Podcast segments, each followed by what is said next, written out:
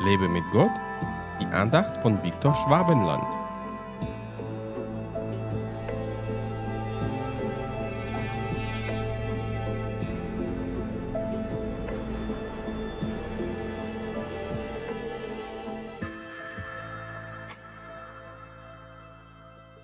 Er aber sprach zu ihm, Ach, mein Herr, womit soll ich Israel retten? Siehe, meine Sippe ist die geringste in Manasse, und ich bin der kleinste im Haus meines Vaters. Richter 6, Vers 15. Gideon hielt sich für zu gering, um Israel zu retten, wurde aber zu einem Helden des Volkes. Als Mose von Gott berufen wurde, das Haus Israel aus Ägypten zu führen, sagte er, Ach, mein Herr, ich bin doch kein Mann, der reden kann. Ich bin es von jeher nicht gewesen. Und ich bin es auch jetzt nicht, seitdem du mit deinem Knecht geredet hast, denn ich habe einen schwerfälligen Mund und eine schwere Zunge. Da hat er sich auch zu Schnecke gemacht, weil er an seinen Fähigkeiten zweifelte. Er wollte, dass Gott an seiner Stelle einen anderen aussendet. Nun, was sagt uns das? Erstens, Gott beruft die Unfähigen und Schwachen und keine starken Helden.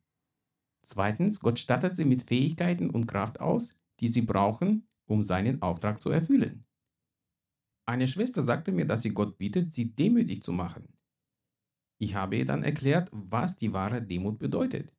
Denn eine wahre Demut besitzt man, wenn man bereit ist, Gottes Willen zu tun und nicht eigenwillig zu handeln.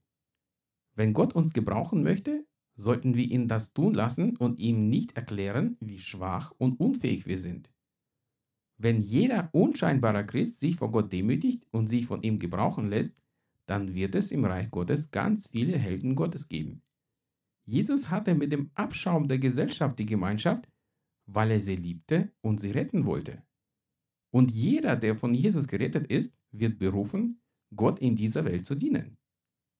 Denke nicht, dass du der Geringste im Reich Gottes bist und Gott dich nicht mächtig gebrauchen kann. Gerade weil du so schwach bist, kann Gott in dir mächtig werden. Für ihn bist du bereits ein Held, auch wenn du dich nicht so fühlst. Gott segne dich. Hat dich diese Andacht ermutigt? Wenn ja, dann teile sie bitte mit deinen Freunden. Und abonniere meinen Podcast und meinen Blog www.lebemitgott.de. Ich würde mich sehr freuen, wenn du meine Dienste auch finanziell unterstützt. Weitere Infos dazu findest du unter www.viktorschwabenland.de-spende. Ich danke dir und wünsche dir gottesreichen Segen.